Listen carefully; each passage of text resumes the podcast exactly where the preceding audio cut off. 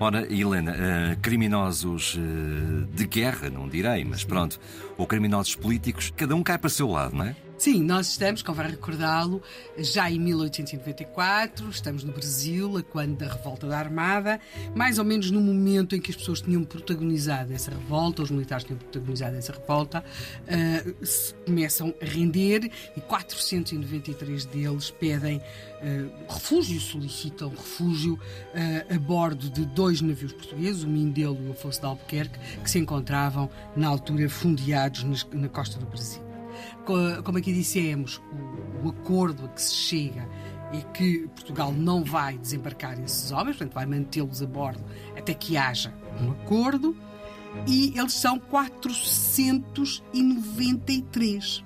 Ora, o que é que acontece? Também, como aqui dissemos, começa a colocar-se a possibilidade de eles serem transferidos para Angola, serem levados para Angola, porque apesar de tudo, entre Angola e o Brasil há um oceano no meio, e por mais ímpetos de revolta que eles tivessem, estando em Angola, provocar uma, uma revolta no Brasil era uma coisa assim eh, para, para o muito difícil. Ora, o que acontece é que os navios Mindelo e Afonso de Albuquerque, uh, comandados pelo comandante Augusto Castilho, começam a navegar, mas não começam a navegar em direção à Angola.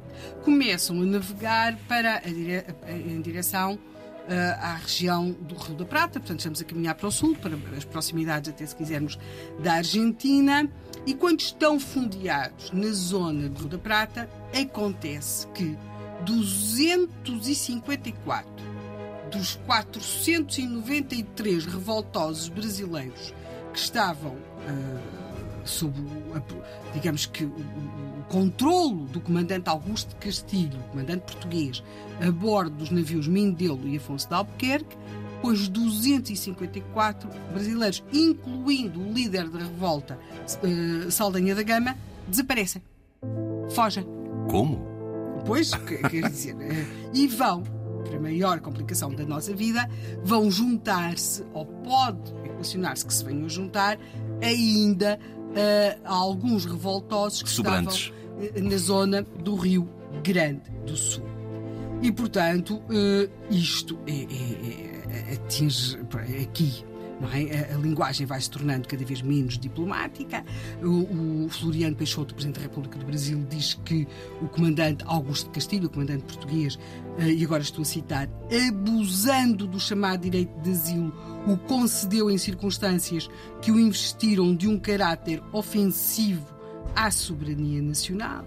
Os jornais brasileiros vão usar uh, uh, uma linguagem ainda, se quisermos, menos polida e diz que, por exemplo, o comandante Castilho, ao dirigir-se para o sul, ia muito, estou a citar, muito lampeiramente causar a desunião.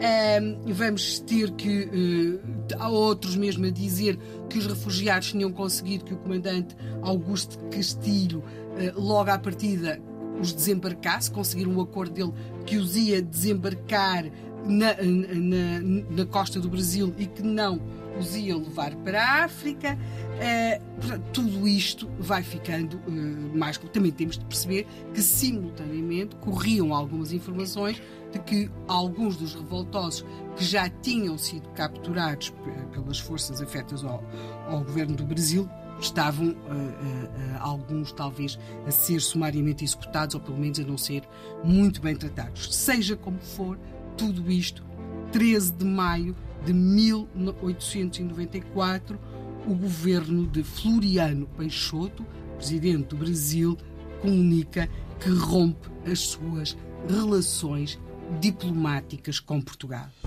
Bem, e agora daqui para a frente. E não é pelo facto de termos chegado ao auge da nossa história que não vai acontecer mais nada pela frente, não, muito não. pelo contrário. Vai acontecer e, e, e até vai acontecer uma coisa interessante.